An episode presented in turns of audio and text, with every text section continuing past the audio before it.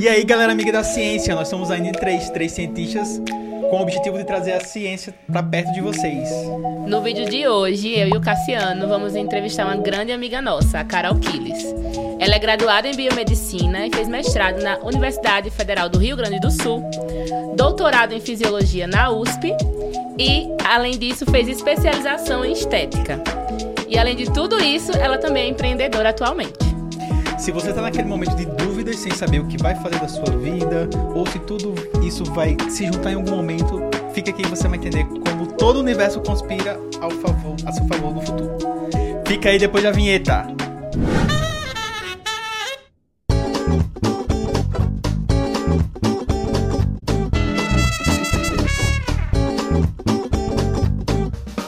A gente vai colocar aqui o Instagram de Carol, que ela tá E a gente postando tem um várias cupom de coisas 50% legais. de desconto na harmonização facial com a Carol. Aí não, não, isso Quem conseguir mil seguidores pra, pro canal do YouTube ganha 50% de desconto no procedimento. Nem que a gente Propag- pague pra você. Propaganda enganosa, hein, gente? pra ela, cara. Seja bem-vinda, Carol Killis! Obrigada, bom dia, boa tarde, boa noite. É um grande prazer recebê-la aqui hoje, nesse nosso ilustre podcast. Ai, prazer é meu, todo meu. Lembrando que Carol veio, ela tá no Rio Grande do Sul, morando lá agora, mas ela veio pra São Paulo só pra participar do nosso podcast, não é? Muito especiais, com Com certeza. certeza. Fale um pouquinho então de você. Com, com quem é Carol Killis? Ai, ai, tá, o que como, onde habito, tá. Exatamente. Então, gente, eu sou biomédica, né, como vocês falaram no início. E fiz a, fiz a minha graduação lá na Universidade Federal do Rio Grande do Sul, lá em 2011, há mais de 10 anos já. A idade pegando, né? E hum, trabalhei muito com pesquisa científica. Durante aí 10 anos da minha vida, basicamente, trabalhei com pesquisa científica, né? A biomédia entrou na minha vida de uma forma, assim, meio aquela questão de dúvida de ensino médio, né? Como que é, o que, que a gente vai fazer, o, o que que, o- o- qual vai ser a aspiração futura. E eu tinha uma aspiração específica que eu falava assim, nossa, eu gosto muito de entender doença. Mas eu não gosto de gente doente. eu quero fazer medicina, mas eu não quero curar gente doente, sabe? Mas então eu não quero fazer medicina, né? Porque eu acho que a essência do médico é querer cuidar das pessoas, é querer Pelo menos, né? É bom que queira. Gente, querer curar as pessoas. Entendi. Mas, por outro lado, eu gostava da biologia, porque eu gostava de entender célula, gostava de entender os tecidos, achava o máximo genética, era apaixonada por genética. E aí, eu... Mas assim, eu não quero aprender sobre briófitas e pteridófitas, sobre botânicas e fungos e zoologia, né? E aí, tava nesse intermeio, e eu lembro até hoje do rostinho da minha colega do ensino médio, que falou assim, ai, tem biomedicina, Carol? Eu, oi? Como assim? E aí, sim, justamente um curso que reúne né, os, os- esses dois lados da área de ciências biológicas e ciências médicas juntas, mas voltada para uma área principalmente de de análises, né? A gente fica mais no, no background, assim, né? A gente não faz a parte de clinicar especificamente. Naquela época, né, não era visto dessa forma, hoje em dia já, já tem mais a parte clínica. E aí eu achei super, super incrível, assim, entrar para essa área. Nossa, é muito bom mesmo, que a biomedicina mesmo que juntou é, o, que a, o que a galera não que, queria na biologia, que não era planta e animal, né? Trabalhar com inseto e peixe, sei lá. E a parte de medicina, que é justamente, como você falou, a base do, É. das pesquisas das doenças e tudo, né? É um curso que ele, ele foi criado especialmente né, para formar professores da área das ciências básicas da saúde, né? E, hum, e tanto que o primeiro curso ele era curso de biomedicina, eh, não, não era biomedicina o nome, né? Era ciências biológicas, ênfase ciências médicas. Era esse o, Nossa, o nome do curso. Nossa. É. A nossa orientadora, Bi- minha do Cassiano, que essa, esse é o grande ponto de intersecção, né? O Cassiano e eu fomos colegas de doutorado. Mas eu não sou biomédico. Na verdade, prazer, doutor Calma. Cassiano, parabéns, né? Doutor É. agora, oficialmente, aqui. Temos, eu tô com dois doutores dos meus lados, gente. Eu E tô logo- quase lá. é. E logo teremos a terceira doutora, Pois né? é. Não, ND3 ficará recheado de doutores, né? Que orgulho desse Depois povo. de muito lutar, nós vamos conseguir. Eu, Isso no aí. caso, que eles já conseguiram, né? Então, até a nossa orientadora, ela foi da segunda turma do país, assim, porque é um curso muito novo, é um curso recente. Eu fui da oitava turma da Federal do Rio Grande do Sul. Não. Hoje eu nem sei em quantas tá. Mas eu fui da oitava e, tipo, é um curso meio bebê, assim, né? Uhum. E que tá se estruturando pouco a pouco. É um curso que, quando você se forma, você tem que escolher quais habilitações você tem que fazer, né? De acordo com os estágios que você faz. Então, você, tipo, um biomédico, não necessariamente ou melhor, com certeza não vai poder fazer tudo que a biomedicina faz, porque a gente tem acupuntura, perfusão extracorpórea, extracorpórea não, é perfusão extracorpórea, tem. O que é isso? É, eu tô aqui tentando. É... No meio da Nazaré aqui agora. Não, não, mas é muito legal essa habilitação. É uma habilitação de. Imagina quando uma pessoa vai fazer uma cirurgia de peito aberto, uma cirurgia cardíaca. Uhum. A gente precisa desviar todo o aporte venoso dela para um equipamento. Ah, Anatomy, Esse é o perfusionista. O biomédico pode ser perfusionista também. Uhum, existe essa habilitação. Nossa. Tem alguns colegas que são, é super bacana. Uma área bem específica. Então, tipo, você tem que fazer essas habilitações, né? Focadas nas áreas que você uhum. quer atuar. E eu, inicialmente, no meu segundo ano de. Perdão, no final do meu, do meu primeiro ano de graduação, eu entrei para um laboratório, para o laboratório de cronobiologia, lá do Hospital de Clínicas de Porto Alegre, trabalhava com ritmos biológicos. Eu sempre gostei de música, com nossa, ritmos biológicos, filosófico, né? Que coisa assim, bonita. Mas na, rea na real, né, os ritmos biológicos é algo que acontece com todos os seres vivos, não só com seres humanos, mas com praticamente todo ser que habita a Terra tem ritmos dos seus eventos biológicos. Uhum. O mais comum que a gente conhece é o ritmo de sono e vigília, né? Acordar e dormir, acordar e dormir. A gente pode dormir pouco, dormir muito, mas a gente vai sempre acordar e dormir. Além desse, tem o ritmo de alimentação, tem o ritmo. E, e aí, os mais né, focados para a área biológica são os ritmos dos nossos hormônios, das nossas citocinas inflamatórias. Então, esse laboratório era muito focado né, nesses ritmos. Uhum. E trabalhei muito profundamente a questão de sono e vigília, né, a atividade de repouso. E aí, era uma área, assim, super diferente, né? Super, porque ela é muito integrativa. O nosso laboratório tinha pessoas das mais diversas áreas. Isso foi na graduação? Na graduação, aham. Uhum. Então foi meio que tua iniciação científica Sim, foi, mesmo, foi né? iniciação pra científica. O TCC. Foi o meu... Então, imagina, eu iniciei o meu TCC no meu, prim, no meu segundo semestre de graduação, né? Nossa, muito novinha, eu fiquei né? no, Eu fiquei no meu... Desde o meu, prim, do meu segundo semestre até o fim da graduação e até o mestrado no mesmo laboratório. Caramba. Era um laboratório que eu curtia muito, assim, que a gente tinha várias áreas diferentes, assim, o hospital é muito amplo e faz você ter acesso, né, a muitas pessoas de diversas áreas. E era um grupo que tinha pessoas, assim, profissionais de, de muitas áreas diferentes. Então, tinha nutricionista, tinha engenheiro, tinha gente da educação física, tinha gente da física, tinha, uhum. além dos médicos, né? Então, assim, era, era muito multidisciplinar, sabe? Só que a questão pontual era que a gente tinha um trabalho muito focado em, na parte clínica de questionários, por exemplo, de ir a campo, sabe?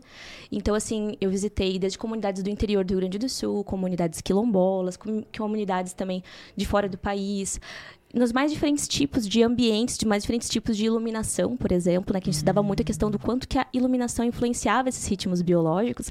Mas eu sentia que ainda me faltava um pouco de, tipo assim, ir pra cozinha do laboratório, sabe? Tipo, fazer, fazer bancada. Fazer bancada Ah, então até mesmo. então tu Tu fazia mais uma pesquisa qualitativa de... Não, ela era quantitativa, é, só que ela era principalmente com análises de ritmo através de, de software, né? Através Entendi. de actígrafos, por exemplo. Uhum. Então, análises biológicas a gente tinha, mas eram muito eventuais, assim. Não era uma rotina específica de bancada, né? Uhum. E aí eu sentia falta um pouco desse aporte mais voltado especificamente para essas análises biológicas, né? Que é uma, um ponto bastante importante na biomed.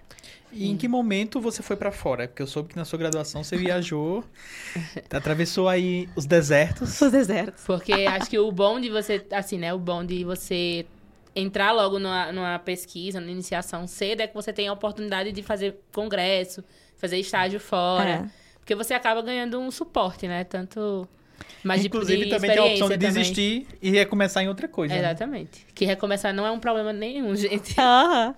Não, eu acho que assim, se, desse, se tivesse um, um, uma dica específica para quem está iniciando, tipo, faça a iniciação científica. Muito, muito, muito. É demais. É a melhor parte, assim, que a gente aprende e emerge no universo científico.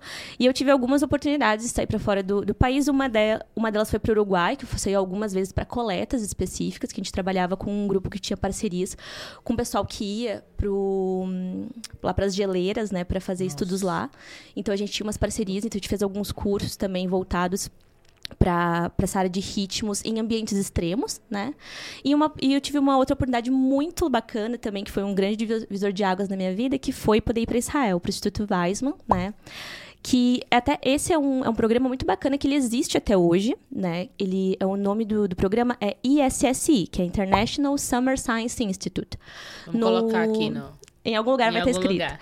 que vai estar tá, que é que é um programa que ele ele é um, um momento uh, em que cientistas, em que jovens cientistas do mundo todo vão e emergem na, dentro do Instituto Weizmann. Né? O Instituto Weizmann ele é um instituto com um altíssimo assim poder de, de estrutura laboratorial, estrutura científica, tanto na área biológica quanto na área de matemática, de ge geociências, física, engenharias, né? Até esses tempos eu estava parando para pensar, né? Nós aqui no Brasil nós já temos um prêmio Nobel, acho que ainda não, né? Acho que não. Acho que o Brasil não. não. tem o prêmio Nobel. E, então, nós temos aí mais de 200 milhões de habitantes, uma área de extensão de terras enorme, um país extremamente rico, né? E aí, quando a gente vai comparar, por exemplo, com o próprio Instituto Weizmann, que é dentro de um país pequenininho, só esse instituto tem seis prêmios Nobel. Nossa, seis. Gente. Seis até a última conta que eu fiz, porque se eu não me engano, acho que ele ganhou mais um há pouco tempo. Caramba. Porque a estrutura, o investimento que eles, que eles colocam nesse, nesse instituto é imenso. Então vão, vão estudantes, né, do. Vão estudantes não, profissionais, porque lá não é uma universidade, ele é um instituto de pesquisa especificamente. Sim. Vão profissionais do mundo todo lá para desenvolver pesquisa dos mais diversos tipos. Mas lá tem pesquisadores próprios de lá que, que recebem essas pessoas, né? Isso, esse é um programa, então, em que esses, esses alunos, esses diversos alunos vão para lá, e aí nós, nós nos inserimos em laboratórios que já estão com seus estudos em andamento, uhum. né? Então, previamente, antes de nós irmos, a gente faz uma série de formulários para a gente ver onde que vamos se encaixar cada um dos estudantes. Eu, especificamente, fiquei num laboratório que trabalhava com células dendríticas e reprodução. Uhum. Né? Então, até um dos primeiros PCRs em tempo real que eu fiz foi lá. Foi super bacana. E, e o processo seletivo é muito interessante, porque qualquer jovem brasileiro que tem interesse na área científica pode fazer o processo científico, independentemente. Eu não sei hoje quais são os critérios específicos, se é no início ou no fim da graduação. Na época, precisava estar no início da graduação. E o processo de seleção para esse, esse projeto, né, para essa para essa imersão científica, ele é muito acessível para quase qualquer estudante brasileiro, né? Desde que tenha um inglês razoável, porque realmente você vai ter que utilizar o inglês lá. Então você faz um, na minha época a gente fazia uma redação, né, com o tema especificado pelo pelo grupo, que é um grupo de investidores brasileiros que promove isso aqui no Brasil, né? Promove esse esse processo de seleção e de envio dos, dos estudantes para lá. Então a gente fazia primeiro uma uma redação, posteriormente uma entrevista, e os alunos selecionados tinham a oportunidade de ir para Israel ficar um mês lá. E nesse um mês nós tínhamos uma, um calendário bem recheado, né? Então, de domingo a quinta-feira nós trabalhávamos nos laboratórios. Isso é interessante. A semana lá começa no domingo, né? É. E vai até a quinta. Lá o final de semana é sexta e sábado. É que sábado que é o dia sagrado deles, né? Então a gente é. trabalhava de domingo a, a quinta. Nossa reunião de laboratório era nos domingos, meio-dia. O almoço de domingo era no laboratório. E aí, uh, de domingo a quinta, até as 5 da tarde, a gente ficava dentro dos laboratórios, fazendo os experimentos e tudo. E aí, depois das 5 da tarde, nós tínhamos uma palestra com algum professor de lá. E aí, nos finais de semana, nós fazíamos turismo, né? Que também tinha vários passeios por lá. E dentre essas palestras todas, teve uma muito, muito importante, muito impactante lá, que foi com a professora Adioná, que ela é uma professora que ela ganhou um prêmio Nobel. Então, a gente teve Nossa. a oportunidade de ali enxergar, vivenciar uma pessoa que ganhou o Nobel, né? Que é um prêmio máximo da, da ciência, né? Que a gente acha tão incrível. E eu...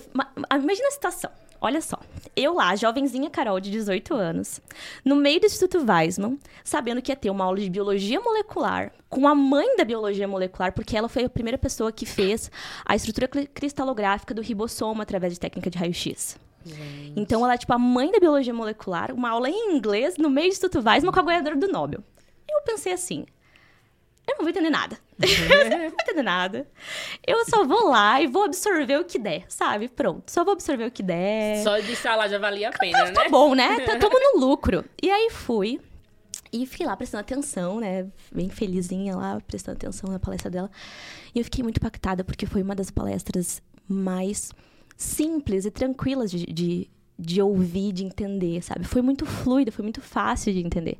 E ali que veio, assim, um, um trigger, uma, uma chavinha assim na minha cabeça do quanto que é interessante que quando uma pessoa realmente sabe uma coisa, ela explica de uma forma muito fácil, né? É. Eu fiquei chocada com aquilo, assim, porque ela explicou assim, tão, tão, tão leve, sabe? Foi, foi demais. Numa, meio que numa conversa mesmo, né? Sim, e os exemplos que ela dava, né? Porque ela sabia o, o público que ela estava lidando, né? uhum. né? Um público jovem, um público que estava no início da graduação, então ela tinha que falar a nossa língua. Foi super fluida a palestra. E uma coisa interessante também, um outro ponto interessante, que é, é interessante quanto algumas coisas pontuais gravam na nossa mente, né? Ao fim da palestra dela, ela chegou assim, toda gentil, toda querida. Então, pessoal, de todos os muitos prêmios e condecorações que eu, pude, que eu pude ganhar na minha vida, nenhum deles se compara a esse aqui. Ela apontava pro telão e tinha uma foto de uma folha sulfite toda rabiscada de giz de cera, escrita assim: melhor vovó do mundo. Eu achei muito fofo aquilo. Eu assim, nossa, cara, que massa, né? Porque a gente consegue perceber que realmente é uma realidade muito diferente de Israel. A relação que eles têm com ciência e família, com ciência e vida pessoal. Porque lá todo mundo assim, ó, galera, deu cinco horas, tchau, vou pra minha casa. Tchau, vou cuidar da, da, da minha família. E eles têm muito isso de tudo, tudo é integrado. né? Tudo faz parte, sabe? Assim, para você ser um profissional bem, né, tipo, que prospera, você tem que também ter um, um aporte na sua vida pessoal, sabe? Isso eu achei muito bacana. E tirei uma foto com ela. Tem foto minha por aí também, você acha, pra, pra mostrar.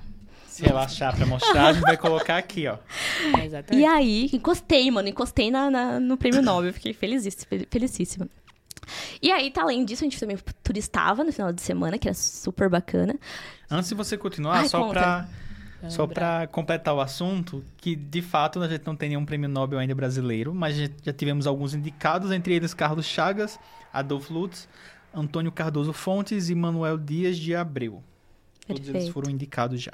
Quem sabe no futuro, né? Ó, dá tempo de você ganhar o seu, né? Acho que dá. Até ali 2050, por ali. Tá bom. Se não tiver outra pandemia, tá? Não, em nome de Deus, não vai ter não. Chega. E continuando, aí- agora conta a fofoca, o que a gente gosta de A ouvir. rolês, fofoca, os rolês rolês. Não foi tudo fácil assim, né? Chegou lá, Não. tudo foi se desenrolando. Não, não, não foi tudo fácil, não. Mano, era muito, muito, muita. Qual a palavra? Muito puxado, né? Muito puxado, assim, de. Porque em um mês nós tínhamos que nos imergir num assunto, então eu aprendi tudo sobre ovulação e processo ovulatório geral, assim. Ahn, aquelas subidas e descidas hormonais, LH e hormônio estimulante, não sei o quê. Então, a gente estudou muito no início, muito artigo. Eu lembro que eu recebi um bolo de artigos. Ó, vai, pra hoje é isso, viu? Posteriormente, nós tínhamos que fazer os experimentos. A gente sabe que PCR você faz todo o protocolo e no fim você chora. E depois de chorar você reza e chora de novo. E assim vai, né? Normal. E depois, mais pro final, nós tínhamos que ainda fazer um mini... Um, uma- um artigo científico e uma apresentação. E a nossa apresentação ainda foi a primeira, tipo, a primeira de todas, tipo... É. ai, ai, tá bom. Mas é tudo certo no fim das contas, né? E a... E nos finais de semana, imagina, era uma galera, eram 80 jovens de 15 países diferentes. Então tinha galera ah, da Alemanha, dos Estados Unidos, da França, México, Coreia do Sul, China. ah, e aí o povo às vezes se perdia no meio do rolê, às vezes se perdia alguém, opa, tem que buscar o fulano. A Tinha mais gente brasileiros dessa tua turma? tinha, eu fui com mais cinco meninos. Ah, eu, era, eu era a única menina da América do Sul. A Não. única menina. aham. E conheci todos eles ao longo do caminho, né? E aí. hum, Vocês a foram gente. no mesmo voo? Sim, sim. A gente se encontrou aqui em São ah, Nós nos encontramos todos no Rio e do Rio fomos juntos pra lá. E eles que. O, o pessoal do instituto que organiza isso, quem faz a seleção, ou eles Cada país. passou e. Cada país é de uma forma diferente, né? Uhum. Aqui no Brasil é através do, do ah, Instituto Amigos Weissman do Brasil. Né? Eu, via- eu conversei com outras pessoas de outros países e ah, alguns é de forma independente, outros têm programas similares nos seus países, né? Mas no Então, caso aqui, eles dão esse suporte de. Essa conexão, esse, é, diretamente. Foi Não, alguma coisa paga? nada. Tudo gratuito. Nada. Nem, Olha aí, galera. Vamos nem a comida hein? que eu comia lá, eu tinha que Tudo- pagar. Tudo. E as Nós- viagens lá nós também? também. Turista, tudo? Tudo. Nós morávamos, nós Nossa. morávamos num village, né? Que era uma vilinha específica, porque esse programa tem quase. Já, já passou de 50 anos esse programa. Esse programa é muito antigo, dentro do Instituto Weissman. Então a gente morava numa, numa vila que tinha lá de pequenos apartamentos e era tudo estruturado, assim. Então era eu e mais duas, das três meninas de outros países.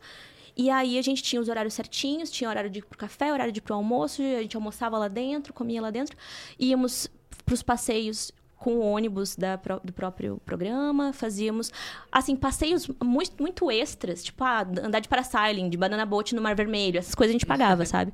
Mas porque eram coisas muito específicas, né? Os classicões lá. É, tipo, e, garantiam. né? isso, ir tomar banho no mar, no mar morto, essas coisas assim, tudo já tava incluso, assim, foi demais, foi surreal, foi surreal.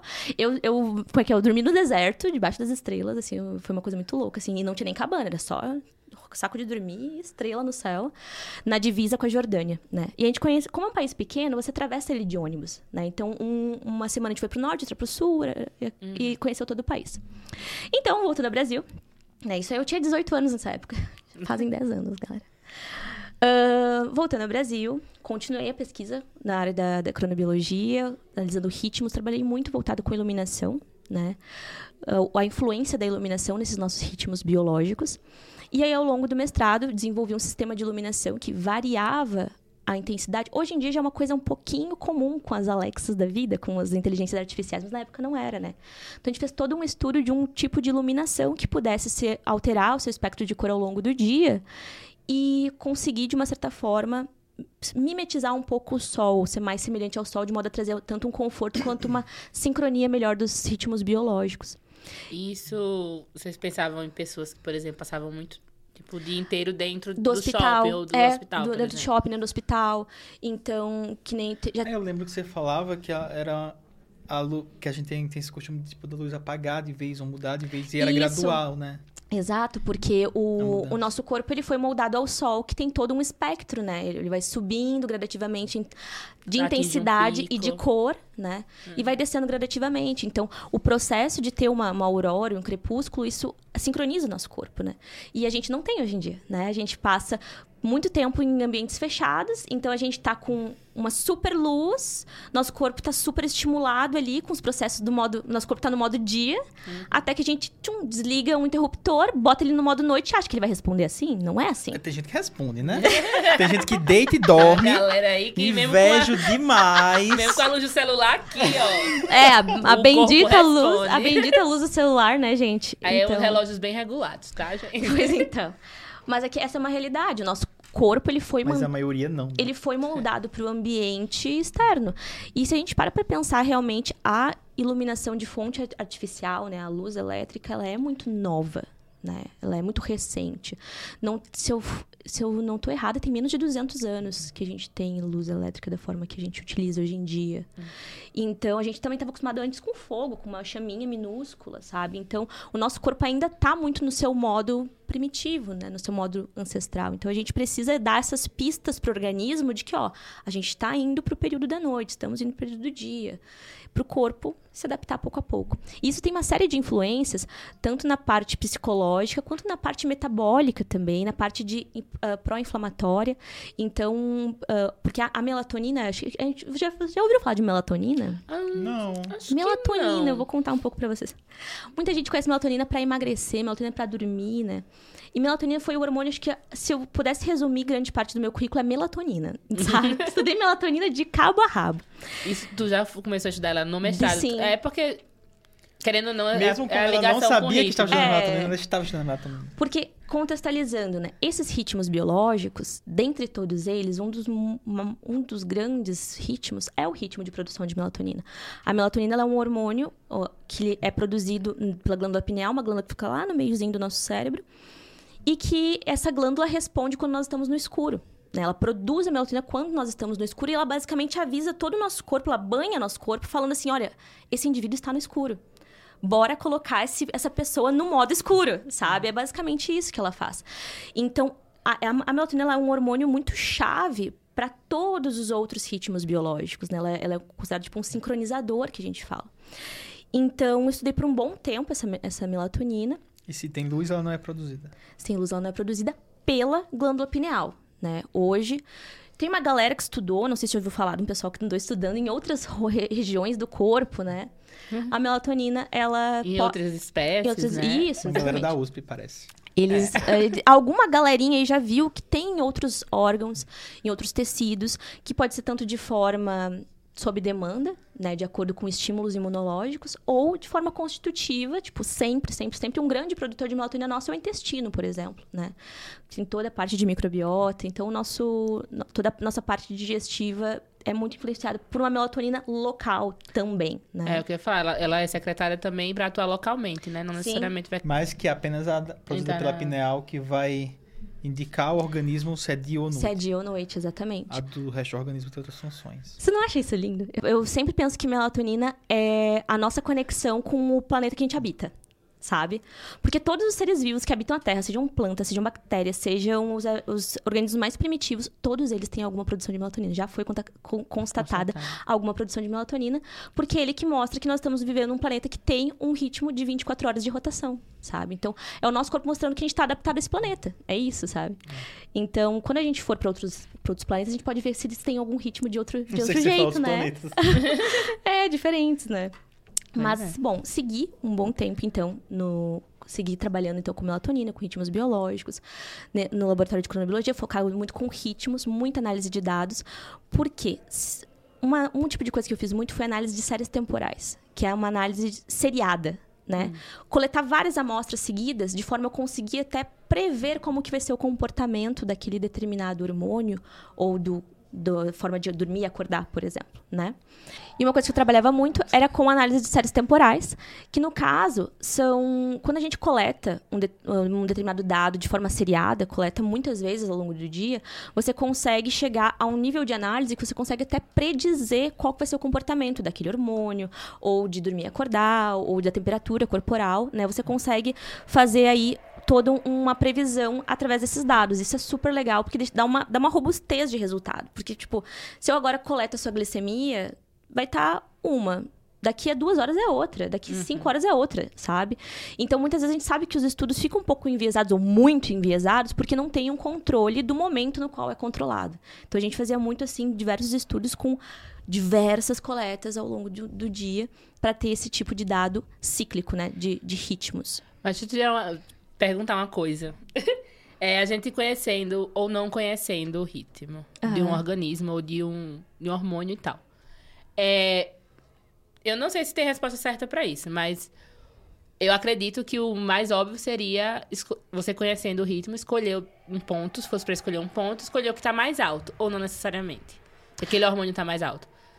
Na minha opinião, eu escolheria o ponto que menos varia entre os indivíduos, entre as amostras é, que você exatamente. já Depende não, do que você vai fazendo é, também, né? Dentro, no, no próprio... É, sim, todos, sim. todos os coisas. Eu mas... acho que tem diferentes aspectos, né? Tipo assim, primeiro você tem que ver qual que vai ser a ferramenta que você vai usar para medir.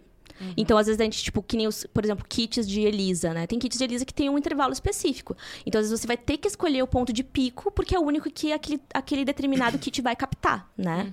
Uhum. Ou ainda, se você tem uma. Você pode escolher a técnica com mais tranquilidade você, e você quer ver um padrão específico de uma população, talvez o que menos varia ou talvez o que mais varia. Uhum.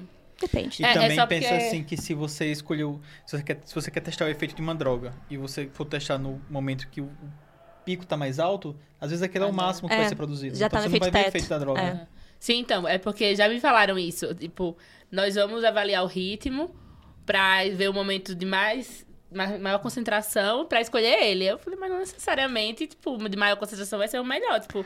É, né? depende dessa pergunta, com certeza. É, exatamente. Com certeza. E aí, o que aconteceu? No fim, que daí foi um processo daí de, da, uma das primeiras mudanças, né? Eu que sou especialista em mudanças. É, vamos só Conte. sintetizar. A gente tá, fez a graduação, fez o mestrado. Isso aí. Foi para fora e voltou. Foi para fora, voltou, amava cronobiologia, ritmo e melatonina. Aí, Aí, ao, mais ou menos pelo fim do meu mestrado, nós fizemos um, um simpósio lá, de melatonina também. E aí tinham professores que vieram visitar, né? E aí comentaram de outras partes do país e, coment... e, e aí comentaram assim: ah, a gente está com agora uma nova turma de alunos, né? Uh, tem disponibilidade no laboratório, se alguém tiver interessado. E aí, especificamente, né, a professora Isso que tinha falado. 2017? 2016. 16. Por novembro de 2016. Uh, ela a professora, especificamente, ela, ela era do departamento de fisiologia, que sempre foi uma área que eu curtia muito. Porque quem não conhece fisiologia é a área mais linda que tem. Eu é, até olhei assim, é a área mais linda que tem. Porque, assim, se a gente para pra pensar nas ciências básicas da saúde, né? A gente tem, assim, anatomia, que é a, o, o a, as peças, é, a estrutura, as peças, né? Do, desse aparelho. A gente tem a citologia, que é como cada uma das peças é formada, mas a fisiologia é como cada uma delas funciona e se comunica e se regula, sabe? E se regula internamente, se regula frente a um ambiente que está estimulando ela. Então eu acho maravilhoso, sempre gostei de fisiologia. E ela também trabalhava com melatonina, só que era com outro viés, mais voltado para essa parte imunológica, mais voltado para essa parte de, de análises né, biológicas, que era uma área que muito me agradava. Então, comecei a conversar com ela. Ela falou assim: não, Carol, beleza, perfeito, vamos organizar o projeto. Agora é só passar na prova da USP, né? Simples, assim, básico. Acho que vocês conhecem essa prova, né? Sabem como que é. Eu Mais uma pergunta. Tu Diga. já queria continuar na, na área acadêmica Sim, mesmo? eu cê- Você ia fazer chegou a pensar em outra coisa, na verdade, ou não? Não, não. Eu não sei se é uma cultura muito forte lá da Biomed da, da URGS, mas é uma Biomed muito voltada para pesquisa científica, sabe? Muito focada mesmo, assim. É, eu acho que é um-? Acho falando que a assim, área mesmo com é base assim. no nada, mas que o que a maioria dos cursos de, de universidades federais tendem a ter esse viés É. acadêmico, né? Sempre. Nunca Sim. preparou E você para o mercado. É básica, muito assim, ó. Segue a carreira Total, acadêmica. Total. Então, Lá na assim... frente você vai pensar nisso. É. É, exatamente. Já com alguns então, transtornos psicológicos. eu já tava certa, assim, porque também um grande objetivo meu é a parte de docência. Sempre achei demais essa área. E a gente sabe que é a, a carreira a se seguir, né? Mestrado, doutorado, para tornar-se professor. Você E acaba aí? se submetendo a isso pra Claro. Simples assim, né? Ó, Mestrado, doutorado, professor. Aí só, só 10 aninhos, né? O que, que é isso? A mais é nada. da graduação. Aí fiz a fatídica prova, né? As provas, na verdade, né? Porque é uma, é uma maratona de provas. E isso varia muito, né? De determinado, tanto das universidades como dos programas. Vocês já falaram um pouco a respeito disso, Isso. né? Cada programa tem um jeito específico de entrar. E que se você quer entrar, você tem que ir lá olhar as E de regras. sair. E de sair. então, eu fui lá, fiz a prova, fiz todo o processo, passei tudo mais. Rarará. Boa, bora pra São Paulo. E aí fui eu com minha bela mochilinha. Chegou a temporada 2. Temporada Carolina dois. em São Paulo. Fui eu com minha bela mochilinha, sozinha, em São Paulo. né? E aí fui imergir na área da fisiologia, também muito com farmacologia, melatonina e câncer, que aí especificamente eu trabalhei muito voltado para câncer. E aí foi todo um universo super diferente. Aprender bancada bas- basicamente do zero, aprender diversas técnicas de proteômica, de biologia celular, de, de cultura celular, né? Porque trabalhar com cultura celular é um E não é fácil não, viu? é um rolê.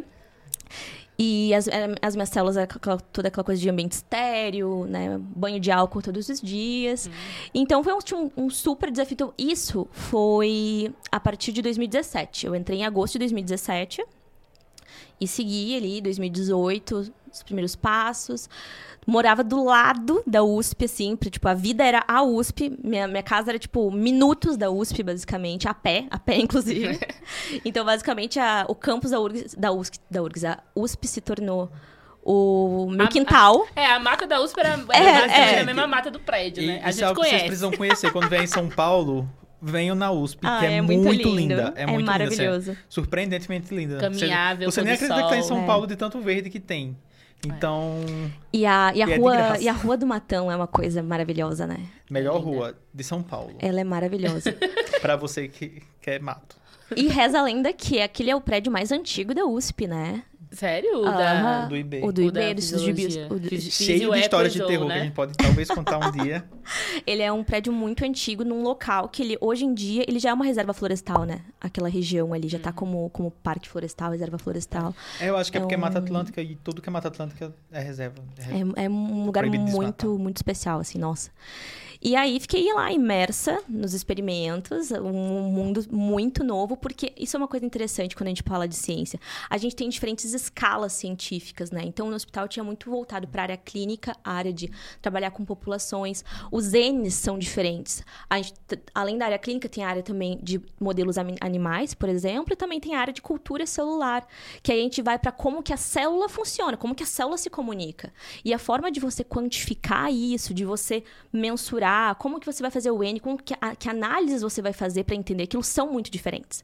Então, apesar de ser ciência, apesar de continuar sendo biomédia, apesar de continuar sendo melatonina, ainda é uma outra área muito diferente, sabe? Assim, ainda é um, um arcabouço de conhecimento super novo que eu tive que, que adquirir, É né? importante falar também aqui que é, as pessoas ficam muito presas, assim, às vezes, tipo, faz a graduação com um tema, faz o mestrado nesse mesmo tema e acha que tem que fazer o doutorado seguindo a mesma linha de pesquisa, Ah, porque senão vai jogar fora ou não vai se adaptar no doutorado. Gente, doutorado é o último momento que você vai ter para se mudar. Não o último, porque você pode mudar a hora que quiser, na verdade. Pode inclusive fazer outro curso, mas, tipo, na, nesse caminho acadêmico, vai ser a última oportunidade que você vai ter de mudar novamente o que você está seguindo. Então, você pode. Eu, por exemplo, fiz graduação com, na licenciatura, fiz um mestrado com cavalo marinho e no doutorado vim trabalhar com melatonina. Foi difícil? Foi, mas, tipo, é isso aí, Nossa. sabe? Você não precisa seguir a mesma linha. E, É, isso, isso, e Carol, fez muito bem. ressaltando que é quando você quer mudar também, né? Sim. Porque assim, às vezes você tem Sim. também certeza do que quer e vai atrás do que você quer. Não, se você tiver, ótimo, não é, tem o não, que isso, pensar. mas, mas tipo, mas se também você não tem problema em, em mudar. mudar, é. vai, tipo, vai com você fé. tem aquela oportunidade, você acha que é uma coisa boa e você não quer mudar só por não querer, aí não, né? É que quando a gente né, entra né, nessa, nessa bolha acadêmica, é muito normal a gente só seguir o fluxo, né? Então, às vezes é bom dar uma olhada pro lado, ver as outras Isso. possibilidades. E também pensar de uma forma um pouco... Ver a grama do vizinho um pouco, né? É, e pensar também de uma forma um pouco fria, no sentido assim, após eu sair dessa pós-graduação, o título que eu receberei será utilizável no mercado? Entende? Porque, no, no sentido de que eu quero ter. Eu, eu queria ter um doutorado em fisiologia para eu posteriormente poder dar aula de fisiologia, né? Então é isso que a gente também tem que racionar de, ah, pensar de modo frio também, porque na hora que sai o edital do concurso, ele não quer saber se o seu tema foi alhos ou bugalhos, ele quer saber qual é o seu título. E, a, e Sabe? é no máximo a área, né? E, e- E geralmente é o título mesmo. É, é bizarro, Sim, porque às vezes, sim. tipo, o que você fez tudo tá pra aquela vaga. É. Mas o seu título não permite que você faça. é bem comum. Infelizmente, é bem comum. E aí, ao longo da, do doutorado, porque o doutorado são quatro anos, né? Quatro ou mais, né? Com pandemia, a gente sabe que ainda estende um tanto. Pois é. E ao, ao longo do doutorado, essa imersão de, de Novos tudo novo, am- am- ambiente diferente, vida diferente, realidade diferente, ah, a gente tem os momentos de estudo e os momentos não de estudo. E era muito louco na minha vida, e vocês sabem, porque vocês me conhecem, que o meu momento de lazer era o quê? Fazer um belo skincare de 20, par, de 20 etapas. Meu momento de lazer era pegar e assistir um vídeo no YouTube de uma hora e meia sobre um produto que foi lançado no mercado e destrinchando toda a bula daquele produto para saber como que aquele produto de skincare é feito, sabe? Então, a área da beleza sempre... Engraçado que você já sabia muito disso mesmo antes, né? Essa área sempre me atraiu muito, mas Tu acha que a, estudar farmacologia influenciou nisso ou não? um pouco. Porque acabou que meio que pouco. combinou, é, né? combinou, verdade. Pode não ter influenciado, talvez, É, na escolha, mas consciente influenciou na forma que ela, que ela, que ela que eu visualizava. tudo. É, que eu visualizava o produto em si. Né? Porque a área da beleza tem muito um marketing em cima. Ah, isso melhora tal coisa, melhora tal coisa. Tá, mas qual é o ativo que faz isso? Qual é a via de ação? E a gente que trabalha com fisiologia, a gente entende via de ação. Então, assim, me, me explica a via de ação. É poucos lugares que, que Me, de me fato. explica por que usar protetor solar vai fazer bem. Exato. Então, isso começou de uma forma muito, assim, soft, muito tranquila na minha vida, como uma coisa de diversão mesmo, sabe? Ah, vou cuidar da pele, vou cuidar. Eu tive muita acne na minha adolescência, então eu sempre tive que cuidar para não ter acne posteriormente, né? Então, foi uma. E aí foi muito esquisito que eu lembro muito assim, tipo, eu tava com duas telas do computador, uma eu tava. Tipo, lendo um artigo, um negócio, e outra, tipo, aqui fazendo um. vendo um review de um produto e tal. em algum momento surgiu uma propaganda de pós-graduação na área de estética. Eu, Isso, você tava no doutorado ainda. tava no doutorado, aham. E É. antes da pandemia, depois. Mas, é, eu ia 2019, perguntar. antes da pandemia. Antes da 2019, ainda pandemia. tava antes da pandemia. Quando tava tudo bem. Tudo É. bem, tudo, tudo na paz. e aí, eu achei muito interessante. Nossa, que legal, olha só, né? Existe isso, né? Eu nem... Existe biomedicina estética, porque isso é uma coisa que hoje eu fico muito impactada. Hoje a galera entra na biomed já pensando em biomedicina estética, já muito focado. Foi muito rápido essa área, né? Muito. E foi, é, foi isso mesmo, tipo, mudou muito. Super focado. E, E, um adendo que também existe biologia estética, tá? Verdade. Existe É fisioterapia. muito nova. Essa é muito mais nova que a biomedicina, inclusive. Acho Quanto que é tempo? 2020 que ela foi. Quando eu fiz, ela tinha acabado de ser Homologada, ace- assim, homologada aham. no, no conselho, do, conselho de biologia, no CRBio. Pois é. Tem fisioterapia dermatofuncional também, que tá entrando. Então. É, é muito interessante que hoje muitas faculdades, inclusive, já têm disciplinas da área de estética. E aquela questão que eu tinha falado, o biomédico ele pode fazer um determinado estágio e já sair habilitado para uma de- determinada área. E aí você sai da graduação já pronto para ser um profissional injetor. Eu não foi o meu caso, né? Porque eu não fiz estágio naquela época, a gente, nossa, nem, Nem falava de existia, estética. Existia, existia. Não, mas tipo, não, não era como Mas é- hoje. Não, era muito pouco. Era, assim, raridade ah, quem fazia essa área. Era, acho que mais um curso técnico, né? é exi- não- Existe o técnico e existe a graduação em estética hoje em dia, mas não ah, não, sei. mas na época eu acho É, que na não. época não- Porque é muito se falava. quem, quem, por exemplo, há 10 anos atrás pensava em, em ir fazer limpeza de pele, como é hoje, assim. É, com Você certeza. É. ia quando você tinha muito caso de acne, era muito específico, assim, E em era geral. sempre muito dicotomizado, assim, por esteticista na parte de limpeza de pele, dos equipamentos, ou o médico dermatologista, né, pra tratar a sua pele pontualmente. Com Ou, um, remédios, ou com um Ah, médico- com- é, verdade. ou um cirurgião plástico, que é ele que vai fazer outros, algo um pouco mais invasivo, né? Então, e também existe um negócio que é uma coisa assim, um, por trás, assim, um subconsciente, que talvez vocês tenham sentido ou não. Mas, na área científica, existe um certo bullying com beleza. Essa é uma realidade, não é verdade? Na- área científica existe um certo bullying com muita coisa que não seja área científica, né? Porque se a gente Se pensa, você né, decidir no- trabalhar em qualquer outra coisa que não seja seguindo, você vai sofrer até o momento que você, ó.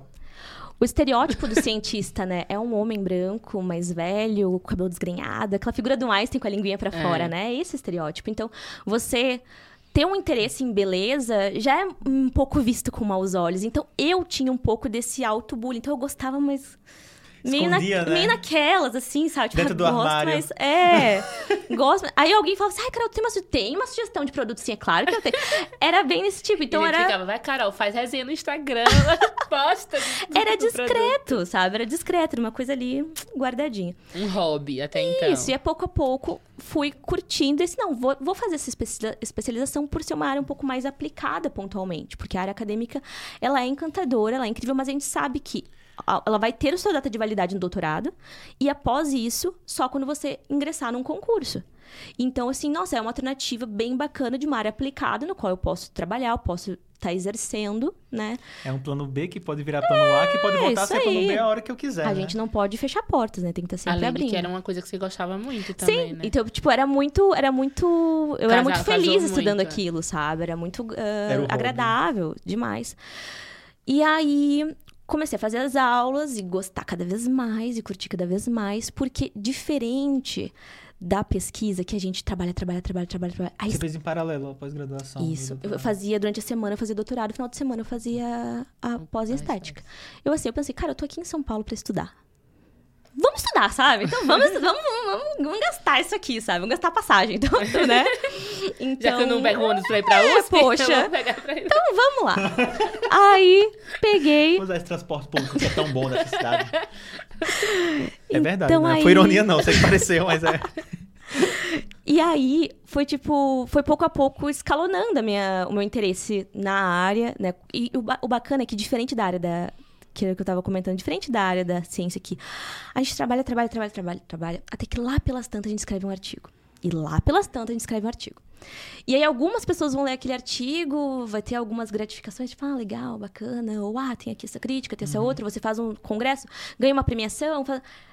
deu, né? É uma coisa que, tipo assim, é unidirecional, né? Você faz e manda pro mundo. A área da estética tem muito a troca. E eu, ao longo do tempo, fui percebendo que eu era uma pessoa que precisava da troca. Eu precisava de fazer algo e ver aquilo me retornando, sabe? E essa é uma grande diferença da área da estética em relação à área científica, porque eu estou lidando com um paciente. Né? E aí, nesse ponto, a gente lembra da Carol da- do, do ensino Volta. médio, que não queria tratar as pessoas. Mas então, essa eu não, não trato pessoas doentes, eu trato pessoas na área estética. Mas então, eu- aí eu descobri ao longo do tempo que eu queria tratar pessoas, porque realmente o feedback que tem da pessoa se sentindo linda, se sentindo cada vez melhor, ou às vezes você curando um trauma que ela tinha de alguma coisa que incomodava ela, aquilo é surreal. Engraçado como a gente É vai surreal. mudando, né? Porque a, a, tenho certeza que a Carol da graduação jamais Nossa. pensaria que a Carol do futuro. Ia ter uma clínica hoje, trabalhar numa clínica. Ela julgaria assim, nossa, que horror. Ah, eu quero, eu quero falar um negócio. Uma vez eu cheguei na casa do Carol, aí tinha uma boneca de isopor, toda pintada. Aí eu achei que ela tava treinando pra carnaval. e eram os músculos. Eu lá desenhando Ela músculo por estudando. músculo. E eu, gente, essa boneca que pinta. Ai, mas sabe o que, que aconteceu? Você acha que era do carnaval? Porque eu colocava nela Ah, um coisinha de, de carnaval flor. de flores. É. Aí elas tinham até nome, as minhas bonecas, aham. Colocava coisinha de flores, chapéuzinho. Era muito, era muito bonito, aham. Aí depois eu acostumei, que aí Caio começou a fazer isso também. Ah, Aí verdade. ah, tá, Chegava lá em casa e tinha uma cabeça Jennifer. em cima do... Até hoje tenho elas, ficam lá Ah, belíssimas. bonita. ai, ai. E aí foi bacana que. Aí, bom, veio a bendita ou maldita pandemia, né? Tudo estagnou um tanto. Então, tanto a minha pesquisa na área da. A minha pesquisa na do doutorado, ela não parou, né? Mas ela teve que dar uma desacelerada. E aí que vem aqueles acasos da vida, né? Foi muito positivo o fato de eu trabalhar em ambiente estéreo. Porque eu trabalhava sozinha em, em ambiente estéreo. Então, eu decidi continuar o doutorado na pandemia porque não tinha riscos, sabe? Claro, teve N, N reuniões e organizações pra gente fazer isso, né? Então, eu conseguia tocar os meus experimentos sozinha, sem ser risco pros outros, sem ser risco pra, pra eu mesma e também pelo fato de eu morar muito perto da USP. Então, Não eu pegava ia... transporte público. Claro, Não eu... tinha ninguém na rua mesmo. Exato, eu ia caminhando tranquila, chegava lá, entrava na minha salinha, me dava um banho de álcool, ficava lá no fluxo estéreo, pronto, sabe? Então deu pra seguir fazendo o trabalho com muita segurança. Só que, é claro, o, o trabalho com cultura celular é um trabalho que exige de muitas etapas. Então, tipo, a água que eu vou utilizar não é água da torneira, é uma água especial que foi autoclavada num frasco que também foi autoclavado, N coisas por trás. Então, toda a estrutura acabou ficando um pouquinho mais lenta, mas deu pra seguir, né? Então, segui. A parte da estética fechou total, porque eu tinha que atender pacientes, né? A gente tinha a parte de a- aplicar né, nos, nos modelos. O curso foi de Então- quantos anos? O curso, no fim das contas, foi. Era dois anos, foi quase três. Não, foi. Nossa. Não, Nossa. não, foi. De um ano foi dois, Ah, perdão. sim, é. De um ano Nossa, foi sim. dois. Isso, Então, foi dois anos. 2020, 2021. Isso, isso aí, isso aí. E aí. E aí, foi- no fim das contas, foi 2021, no fim das contas. É. Então, eu fiquei desde É que 2029. 2020 acho que fechou. 2029. total. É, 2019 2020, fiquei, fiquei esse processo. E aí, o doutorado chegou ao fim, né? Chegou ao fim, voltei pra minha terra. Vocês choraram por semanas, que eu sei. Pausa, porque ninguém esperava que a Carol ia embora. Vocês choraram por Tu tinha semanas muita de vontade de saudade. voltar? Ou, Sim. ou tava assim, meio a meio? Não, eu tinha muita vontade. de- No início, quando eu cheguei, eu, tava- eu tinha muita vontade de ficar. Uhum. Muita vontade de ficar, estava certa que eu ia ficar. Ou que eu ia pra outros países, né? Uhum. Que a gente sabe que a realidade do- da ciência brasileira é essa, né? A gente se forma e vai para outro país, é isso. Ah, mas aí chega um outro ponto que pega muito forte, que a pandemia faz a gente retroceder no que, que É de fato é importante. importante pra gente, né? E aí eu comecei a realmente entender, conceber o quanto que a minha estrutura familiar, a estrutura que eu tenho lá no Rio Grande do Sul de suporte é importante pra mim. Né? Eu nunca tinha percebido o quanto ela é importante porque ela sempre estava lá. Né? Aí quando você vai pro mundo sozinho e vai pro corre, minha senhora, aí que você descobre onde que aperta, né? Então, eu já estava assim muito consciente ao longo da pandemia, eu tipo, tava muito certa de que concluindo o doutorado eu voltaria para o Rio Grande do Sul para seguir a minha carreira no Rio Grande do Sul, né? E aí então concluí o tempo, meu tempo de bolsa aqui e tudo mais, voltei para o Rio Grande do Sul, comecei a trabalhar na área, injetando. Daí já tá, era uma profissional injetora. Porque esse é um nome esquisito, né? Mas esse é o nome, é um profissional injetor. É um profissional que faz procedimentos invasivos não cirúrgicos. É esse o nome atual, né? E aí conheci, fui picada pelo bichinho da harmonização facial.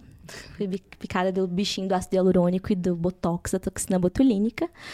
Que foi né, o ponto de mudança que até hoje tem se tornado o meu, o, o meu grande amor, assim, o que eu, que eu faço todos os dias e faço com muita felicidade. A questão maior que quando as pessoas escutam a harmonização facial, vem um arrepio, né? É que a gente tá vendo muito, né? É, isso ultimamente. a gente vê, assim, umas coisas um pouco bizarras por aí. Uns quem humano. Lula molusco, né? Todo harmonizado assim. É, e... É, mas só uma pergunta de ignorância. Tu falou que virou injetora, mas que não era ácido hialurônico nem botox. Não, que é. Ah, que tá. é, que é. Entendi. Sim, é ácido hialurônico e Me é perdi, botox. mas tá Sim, ok. sim. Ah, não, é que o nome é, É que fala... injeta autoestima. Ah, isso aí. Ah, esse aí eu quero. Injeções de autoestima. Mas é, é muito interessante porque o, o perfil né, que eu atendo é um perfil que gosta muito de procedimentos sutis, naturais. Né? E é muito isso que eu preconizo hoje em dia. A gente trazer uma beleza, não transformar a pessoa em outra, mas sim, se ela quer se manter jovem, se manter jovem, ganhar tempo de juventude, né? Ou melhorar pequenos, pequenos pontos que vão fazer ela se sentir melhor, né?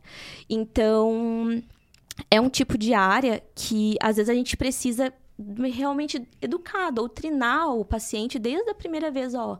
É assim, é assado, é uma construção, a gente não vai fazer isso do dia pra noite, a sua pele não vai mudar de uma hora, uh, de uma hora pra outra, né? Eu, eu sempre brinco assim, ó, fulana, você tem aqui, ó, 62 anos, você demorou 62 anos para adquirir essas linhas aqui. Não vai ser em uma, em uma vinda aqui, uma visita que a gente vai solucionar elas, mas a gente vai melhorar muito elas. Então, continua que cola, cola em mim aqui que a gente vai melhorar muito essas linhas. E é um tipo de área que, realmente, fazendo com segurança, sabe? Com você vai vendo com segurança no sentido de sabendo as doses adequadas, sabendo os produtos adequados, entendendo a demanda daquele paciente, sabe? A gente consegue fazer coisa muito bonita e que não fica artificial, uhum. sabe? Que não fica artificial. Então, é uma área que hoje em dia eu tô, assim, curtindo demais, demais. E eu, hoje em dia eu tenho a minha própria clínica, né? Eu atendo lá em Porto Alegre. E, e, cara, é o tipo de coisa que eu nunca imaginaria que lá, toda aquela história lá da cronobiologia toda aquela história da fisiologia, de entender os ritmos biológicos, de entender como que a célula funciona, iria influenciar tanto no, no meu atendimento do dia a dia, sabe? Uhum. Porque, tipo, a minha consulta de avaliação, ela demora pelo menos uma hora. Pelo menos. Já teve, já teve consulta de avaliação que demorou duas horas. Porque a gente vai... Eu, eu vou e busco toda a história daquele indivíduo sabe? Eu quero entender o que, que ele come, o que, que ele faz, onde ele dorme, se é casado ou não, se tem filho ou não, onde que trabalha, porque tudo isso influencia no resultado da pessoa. Da onde sabe? tá vindo essas linhas de expressão? Exatamente, né? exatamente. Então tem pessoas que têm umas linhas enormes aqui no orbicular, assim, nossa, essas linhas de felicidade, né? Porque essa pessoa sorriu tanto a vida toda, né? Ou as aqui que tá com as linhas de glabela muito proeminentes, nossa, a moça é brava, hein? Então você vai entendendo o paciente, vai trazendo pro rosto dele a personalidade dele, sabe? Isso é muito legal. Eu, eu acho, assim, isso surreal. E o arcabouço científico, que eu acho que o bacana de a gente estudar ciência, ou a, a, as métricas científicas, como que a ciência funciona, é útil para qualquer profissional em qualquer área, sabe? Porque você entende como que o processo ocorre. Então, às vezes, chega o paciente, ah, então depois eu fazer um botox, quanto tempo eu posso fazer o, o preenchimento? Ah, X dias. Ah, tá. Ah, mas é diferente do outro procedimento. Sim, é diferente, porque o mecanismo daquele procedimento é A. O mecanismo do preenchimento é B. Eu é. acho que isso o paciente, tanto de você ter essa proximidade de tentar conhecer ele e também de explicar as coisas, é muito bom para quem tá Sim, é, sendo a, a pessoa né? se sente segura, né, Dani? Uhum. Porque é isso. A questão que quando a gente vê aquelas pessoas que estão lá com outros rostos, né? Ali você vê nitidamente que foi um profissional que vendeu procedimentos e que queria lucrar muito em cima, injetar o máximo que dava, sabe? Quando o paciente vê que você tá, tipo, acolhendo ele, que você conhece ele, que você quer o melhor para ele, eu falo, tipo, mano, vou pegar aqui na tua mão e a gente vai junto. Sim. É muito bacana, sabe? E é, a gente cria um vínculo mesmo e a pessoa tem, tipo assim, não, eu sei que a hora que eu posso, eu vou ligar pra doutora Carol e pronto, ela vai estar tá por mim, sabe? Então, é esse tipo de relação que eu gosto de construir com o paciente. Que eu nunca imaginaria no, no meu passado. Mas que não adianta, a vida vai nos dando os chutes nos canela, a gente vai percebendo como que é, né? E, assim, você fez boas escolhas, né? Tipo, acho que sempre, assim, porque deu muito certo. Então, fico é, muito feliz por isso, É amiga. louco, né? Que bom que você acha, mano. Que bom. Eu fico... Eu não? Fico... Não, sério, eu, eu acho... Hoje em dia eu acho. Mas é. ao longo do tempo nem sempre eu senti isso. Ah, não, isso né? é, com certeza. Você acha que a gente sempre tá fazendo uma merda. Escolhas, é. né? Sim, no caminho a gente fica sempre, né? Será que Nossa, quando eu fui fazer o doutorado, eu, eu tava decidida que eu ia fazer o doutorado. Aí eu fiz e me arrependo até hoje, mas eu acho que quando eu defender, eu, vou, eu não vou estar tá arrependida mais, né? né Sim, você não vai estar tá arrependida. Sabe por quê? Porque Obrigada, o tempo, Carol. ele... Porque acabou. Não, sabe o que acontece? Tudo que se trata de estudo, eu sempre falo pra pessoa assim, vai, faz. Vai, inicia. É. Porque o tempo vai passar. Impreterivelmente, o tempo vai passar. Só que você pode simplesmente o tempo passar e nada ter acontecido. Ou passar e você tá com o título de doutora na mesa, uhum. sabe? Então, isso é uma coisa que ao longo da sua vida vai fazer diferença. Talvez agora, nesse é, momento. Eu acho que o arrependimento tenho... maior foi, tipo, não ter dado nenhum tempo, assim. Foi, Sim. Foi no mesmo mês eu que eu defendi acho... e passei ah, na eu prova. também foi, Eu foi sempre semelhante. acho que é melhor você se arrepender de ter feito algo do que se arrepender de não ter feito. Porque ah, se você não faz, Da você louca. vai ficar com aquilo na sua cabeça. Sim. Eu poderia ter ido por esse caminho, poderia ter É. tentado. Faz e se arrepende, tipo, não, tudo, né? Tá, gente? É, não é Não tudo vai- também. Não vamos falar de outras coisas, eu estou falando Tá, acho que do que ela falou, né? De estudo, né? Tipo, quando você Sim. vai estar pra adquirir conhecimento, É, tá- outras coisas também, né? Mas é a melhor É escolha. que a questão específica, quando a gente fala de doutorado e doutorado com bolsa e e doutorado de uma forma tão imersiva como a gente fez, né? É uma escolha muito forte, porque na verdade não é somente um trabalho, né? É todo um estilo de vida e você assina um contrato que você vai ter que cumprir por X anos. É. É diferente de um, de um emprego que você pode, ó, tô me demitindo, tchau, né? Você tem ali uma dívida para com o governo, para com a sua fonte de fomento, e que você tem que, ó, depois disso você tem que botar a tese no, na mesa, abençoada. É. Senão, não fica bacana. Então, é, é um compromisso muito forte, mas esse compromisso nos obriga a, a fazer, né? A- Encarar as coisas, né? claro. dessa trajetória inteira, qual foi o momento assim que você sentiu mais dúvidas, assim, que você ficou completamente se sentindo num, num barco à deriva, sem saber pra que lado você vai remar? Eu acho. Deve ter tido vários, tá? Mas o último que eu me lembro foi mais recente, que foi no fim do doutorado. Não, mas assim, o pior. Ai, o pior. Olha, o pior, acho que foi no meio de pandemia mesmo. Porque no meio da pandemia, assim, aquele caos. Aquele caos, assim, porque a gente morava muito perto da, da USP. Não sei se você lembra, eu lembro de passar ambulância, assim, seguido. Sabe? Foi um momento de terror muito grande, né? Foi muito filme pós-apocalíptico, Foi um né? momento de terror bizarro. Sair na rua, assim, não tem ninguém. É. Nossa. Então, aquilo, e ainda mais a gente que mora longe da. Morava, eu, eu morava longe da minha família, assim como vocês moram longe da família de vocês. A gente para pra pensar assim, cara, pra que, que eu tô aqui, no outro lado do país, estudando? Eu vou lá, eu não sei, eu não sei se quando eu voltar eu vou ver minha mãe e meu pai, sabe? Uhum. Esse momento pegou.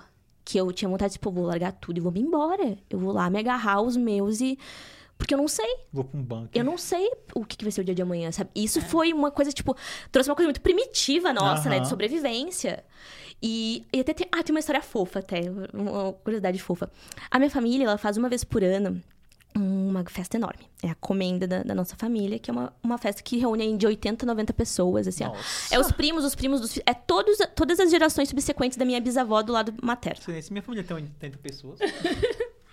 E é uma festa que eu amo. Desde pequena eu amo ir. Já tem mais de 20 edições dessa festa. Então, a minha vida toda eu sempre ia nessa festa. E ao longo do doutorado eu nu- nunca mais fui, né? Porque tinha que ficar aqui e tudo mais. E aí, quando bateu a pandemia, eu assim, eu, cara, eu não sei se eu vou ver aqueles rostos na festa mais. Eu não sei se vai ter festa mais, sabe? Deu, um baque tão grande que eu fiz questão. Ah, esse ano a gente teve festa. A nossa festa acho que foi em outubro, não tenho certeza. Foi um pouquinho após o meu aniversário. Eu levei meu bolo de aniversário desse tamanho pra todo mundo da festa comer. Eu cantei parabéns não na foi festa da família. assim, não, assim, Não, açaí. menino, era um bolo enorme, daqueles anos 90, assim, sabe? Reto, enorme, glacê. aham. Todo mundo comeu bolo de aniversário pra ficar feliz que a gente viveu, sabe? Assim. Tudo Nossa, é questão de cara. comemorar depois disso. né? Total, total. Então, eu acho que provavelmente esse foi o maior baque, porque foi um baque não só de carreira, foi um baque de vida, sabe? E foi o baque que te... Nossa. Que colocou todo mundo nos eixos, né? De É. tipo, olha, isso aqui é o que importa pra você, tá? Sim, sim. É quando a gente sacode que a gente vê onde é que tá a raiz, né? No fim, no fim é isso. É, você tem, então, alguma dica que você dá pra quem tá iniciando a graduação agora, quem tá querendo fazer a biomedicina? Quais são seus conselhos pra essa Sim. nova pessoinha? Cara, assim, ah, eu, eu sou muito suspeita pra falar, né? Óbvio que eu sempre A recomendo a si-. A, a- a área em si, ela tem muitas oportunidades hoje em dia. Você ainda vê como algo promissor? Ou você acha que tá saturado? Não, da- eu acho que não tá biomedicina. saturado, tá? É que o que, que acontece? Hoje em dia, a gente chegou num ponto, a Biomed chegou num ponto que se tornaram várias biomedes, né? Então, eu sempre recomendo o curso de biomedicina porque ele te abre um leque de muitas possibilidades. Tipo, lá no Rio Grande do Sul, porque isso é uma coisa interessante. A biomedicina, ela tem regiões diferentes. O conselho de biomedicina tem regiões diferentes. Então, eu sou do, do- da região 5, aqui é região 1, cada região é um, é um regimento interno, né? Então, lá no Rio Grande do Sul, a gente tem quase 40 habilitações diferentes. Então, é um leque muito grande de áreas para se trabalhar. No entanto, grande parte dessas áreas elas competem com outros cursos. Então, praticamente não tem nada que somente o biomédico possa realizar, você entende? Uhum. Então, a gente faz coisas que o veterinário faz, a gente faz coisas que o farmacêutico faz, faz coisas que o médico faz, faz coisas que o esteticista faz.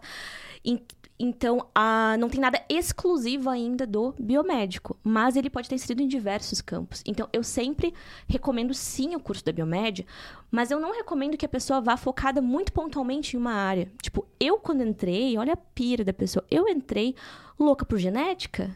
Eu achava que eu ia amar genética até o fundo da minha alma. Quando eu fiz genética, eu detestei que eu nunca mais quis saber de genética na minha vida. Quer me ver bolada é falar que eu tenho que fazer um PCR e falar de genética. Eu acho horrível genética.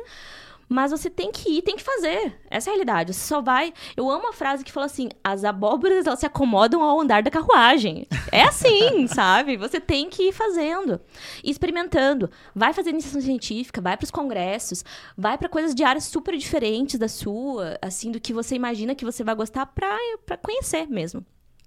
E aí, ah, hoje em dia, existem graduações que elas já estão muito focadas para estética, porque o, o- a área da biomedicina estética tá, assim, prosperando demais, assim, é um boom de pessoas querendo fazer procedimentos e profissionais, né, se tornando injetores habilitados a fazer os procedimentos. Só que aquela coisa, existe muita gente que faz, mas fazer com qualidade, com segurança, é outra história, né? Então, a dica principal que eu dou assim, sim, entre para biomed, tente fazer tudo que for possível, que for que tiver ao seu alcance dentro da graduação, né? E se for se tornar biomédico esteta especificamente, que não queira abraçar tudo. Porque hoje, assim, a área da estética, gente, ela é quase que enlouquecedora, assim, a gente tem muita coisa. Tem equipamentos, tem injetáveis, tem os lasers também que estão super famosos, tem a, a parte de harmonização corporal, harmonização glútea, harmonização facial, capilar, tem de tudo, sabe? Então, se você tenta abraçar todas as áreas da beleza, você não se torna bom em nada. Então você tem que escolher alguma ramificação específica que é a que mais te agrada, que é a que mais faz sentido pra você, e se tornar muito bom naquela área, naquele nicho, né? E pra se tornar uma referência naquela área. Então, eu, eu sou super fã, mas é uma área que você tem que saber fazer escolhas, sabe? Decidir o que, o que você quer, porque é um diferente da área científica, que é uma área muito do conhecimento, da geração de conhecimento, a área da estética é uma área muito comercial. Essa é a realidade, extremamente comercial. Então tem muita gente constantemente nos oferecendo muita coisa, cursos novos, equipamentos novos, produtos novos. Cada dia que passa surge um produto novo. E aí você tem que ser um profissional E e- e, estudar aquilo, né? e isso que eu, eu sou muito grata a, a- o, o aporte de ciência de base que eu tive, que me faz entender aquele, aquele procedimento. Tipo, olha, esse equipamento X aqui, ele vai ter o mesmo efeito que o outro injetável Y. Então, eu vou optar por A ou por B, sabe? Então, eu acho que é muito importante o, o profissional que se quiser se tornar biomédico entender a ciência de base, entender a, a todas as, as fisiologias, anatomias, microbiologias, porque é isso que vai te dar aporte para seguir em qualquer carreira depois, sabe? Porque você vai aprender a fazer links. Você não vai se tornar um profissional estritamente técnico, você vai aprender a fazer links, e isso que é o mais bacana. É o mais bacana que te traz segurança de você entender o que, que aquele procedimento de fato vai fazer no seu paciente. Porque só simplesmente vender por vender, isso não, não faz sentido. Isso dura pouco, isso não. Você trabalhando com pessoas, né? Claro, com vida. imagina. Então, tipo, não vai Sim, fazer qualquer coisa certeza. só por dinheiro também. É o tipo de coisa que se você faz de uma forma leviana, você atende aquele paciente uma vez. Nunca mais você atende ele. E aquele único paciente que você atendeu vai falar mal de você para outras 10 pessoas. E essa é a realidade. Então, você tem que sempre lembrar disso, sabe? Lembrar de que naquele momento ali, você é a pessoa de confiança daquele, daquele paciente, né? Então, você tem que propor o melhor possível. Então, ah, as pessoas têm que ir abertas e realmente estudar. Não vai ser fácil. A área da biomedestética também tem sido muito associada a uma área de muito glamour, né? Assim, ai, tá sempre linda e fazendo coisas luxuosas, viajando, né? Mas isso é a ponta do iceberg.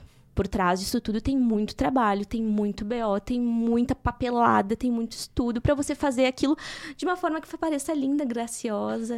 Quem vê close não vê corre. É, essa, que é, essa eu acho que é a mensagem final. Quem vê close não vê corre. foi então, esteja preparado pro corre. Agora, então, só pra finalizar, eu queria uma diquinha de estética pros nossos ouvintes. Minha diquinha de estética é a mais simples de todas, que é a que eu sempre repito. que a gente tem que fazer o arroz e feijão. O arroz e feijão é o que nos nutre, que nos alimenta no dia a dia. Então, sabe fazer um bom arroz e feijão. Quer lavar o rostinho de manhã e de noite, com sabonete de rosto. Não é o sabonete que você lava seu bumbum, que você vai lavar seu rosto, por favor, tá? Ah, né? um bom hidratante e um protetor solar com fator de proteção alto. Porque, o- e protetor solar, não outros produtos. Protetor solar que de fato tem fator de proteção UVA.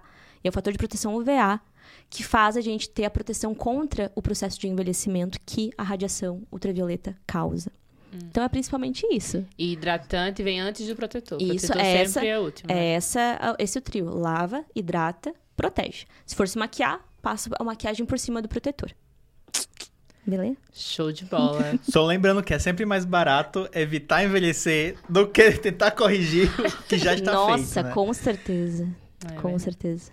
Que nem diz o Pedro Bial, use filtro solar. É, é isso. Eu queria agradecer muito, Carol, por você ter ficado aqui, ter vindo no nosso podcast. Gente, esse é o último programa do ano e é o último é. da temporada, nossa primeira temporada do podcast. Arrasou. É- Encerrando com Carol. Calhou muito porque ela veio pra um evento, na verdade, eu tava mentindo desde o início. Mas aí a gente marcou esse podcast porque a gente queria muito conversar com ela, fazia tempo que a gente tinha visto ela. E a gente sabia também que ela tinha muita coisa legal pra contar pra gente. Então acho que foi show. Você gostou? Você se Amei. divertiu? E é interessante, né? Porque a gente se conhece há tanto tempo, mas às vezes a gente não conta esses entremeios, assim, da vida. Quando eu peguei o roteiro, eu falei, gente, por favor, me ajuda. Eu não conversei tão profundamente com o Carol assim, não. Pois Não é. nesse, nesse caminho, né? Várias conversas profundas, mas não desse jeito. E aí é o tipo de coisa. Não, eu fico muito grata, gente. Fico muito feliz. Fico feliz também pelo podcast, por vocês estarem prosperando. Sempre que quiserem, estamos aí. Sempre que vocês ficarem, mais lindos, também estamos aí, né? Ir lá pra Porto Alegre fazer um. Pra Porto Botox. Alegre, né, guria? Fazendo botox. Isso aí. E é isso. Aí, como o Cassiano falou, nosso, primeiro, nosso último. Tem 50% de desconto. Com a cada mil seguidores. Que isso. É, Ah, é o meu arroba. É, Ah, é- é, é doutora Carol Quiles, D-R-A. Carol Quiles. Quiles deve estar em algum lugar aí, que é Q-I-L-S. É o meu sobrenome. que, de, que é de queijo, de uva, e de Iva, de Laura, e de escola. S de saudade. A vida toda eu tive que... É uma boa apresentadora também, né, gente? Isso. Melhores palestras. Ai, ai, sim, também já tô com prospecção aí de cursos também, que eu quero dar cursos e cursos livres, aulas. Então Que essa sigam é a a Carol Kids, especialmente quem é biomédico, que- ou quem quer fazer procedimentos estéticos, ou quem, Quer fazer estética? é, ou quem está curioso, sigam ela. Tem várias dicas legais no perfil. E aí, como o Caio falou, é o último programa aqui do- da temporada, do ano. Espero que vocês tenham gostado. Foi muito legal entrar nessa nova coisa. Infelizmente, Neto não tá aqui com a gente. que Ele tá resolvendo a vida dele ali, em outro lugar, em outro aspecto. E é isso. Se você gostou, se inscreve no canal, deixa um like pra fortalecer. Estamos nos principais tocadores de podcast, também no YouTube. Então, faz aí tudo que a senhora mandou pra fortalecer. E é isso, tchau! Tchau!